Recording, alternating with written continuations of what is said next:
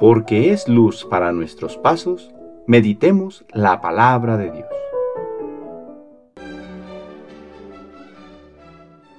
Del Santo Evangelio según San Lucas capítulo 15 versículos del 1 al 10. En aquel tiempo se acercaban a Jesús los publicanos y los pecadores a escucharlo, por lo cual los fariseos y los escribas murmuraban entre sí, Este recibe a los pecadores y come con ellos. Jesús les dijo entonces esta parábola.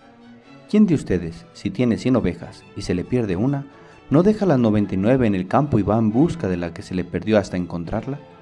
Y una vez que la encuentra, la carga sobre sus hombros, lleno de alegría, y al llegar a su casa reúne a los amigos y vecinos y les dice, Alégrense conmigo, porque ya encontré la oveja que se me había perdido.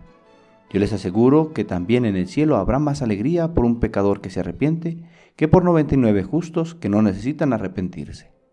¿Y qué mujer hay que si tiene diez monedas de plata y pierde una, no enciende luego una lámpara y barre la casa, y la busca con cuidado hasta encontrarla?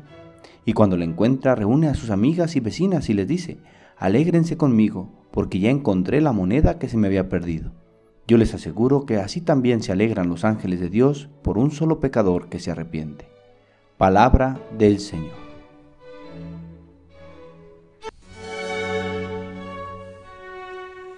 Jueves de la trigésimo primera semana del tiempo ordinario. Hoy 3 de noviembre recordamos a San Martín de Porres. En muchas ocasiones nos podemos sentir solos y despreciados por los demás, errabundos por el mundo sin saber en quién nos podemos apoyar, buscando suertes aquí y allá. Para todos aquellos que andan lejos, el Evangelio de hoy nos viene a indicar que el primer interesado en encontrarnos es Dios, pues su amor es tanto que llega hasta la locura pues es capaz de dejar a 99 ovejas por buscar solo una, o de barrer toda la casa por buscar esa moneda que se le perdió.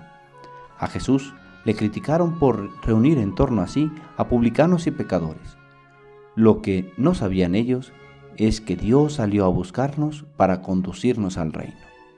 San Pablo, después de haber perseguido a los cristianos por sus convicciones equivocadas, se encontró con Cristo y compartió su locura pues de perseguidor se convirtió en predicador incansable del amor que él había sentido. Ahora descubrimos por su carta que todo lo tuvo por basura, que lo único que deseaba era ganar a Cristo. Padre Santo, Dios misericordioso y bueno, condúcenos en la vida para llegar a tu reino, que como San Pablo descubramos que lo único valioso es Cristo y su reino. A San Martín de Porres nos encomendamos, a este gran santo de Lima, Perú que también como San Pablo su riqueza era Jesús. Se distinguió por las labores humildes y Dios lo distinguió con singulares dones. San Juan 23 en su canonización dijo, la dulzura y delicadeza de su santidad de vida llegó a tanto que durante su vida y después de la muerte ganó el corazón de todos, aun de razas y procedencias distintas. Procuraba atraer al buen camino con todas sus fuerzas a los pecadores. Asistía complaciente a los enfermos, proporcionaba comida, vestido y medicinas a los débiles, favorecía con todas sus fuerzas a los campesinos, a los negros y a los mestizos, que en aquel tiempo desempeñaban los más bajos oficios, de tal manera que fue llamado por la voz popular Martín de la Caridad.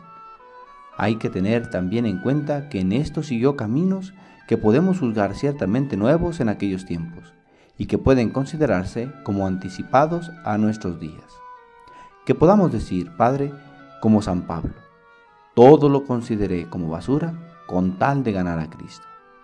El Señor esté con ustedes.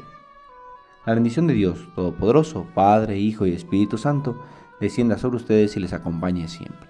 Que tengan buen día.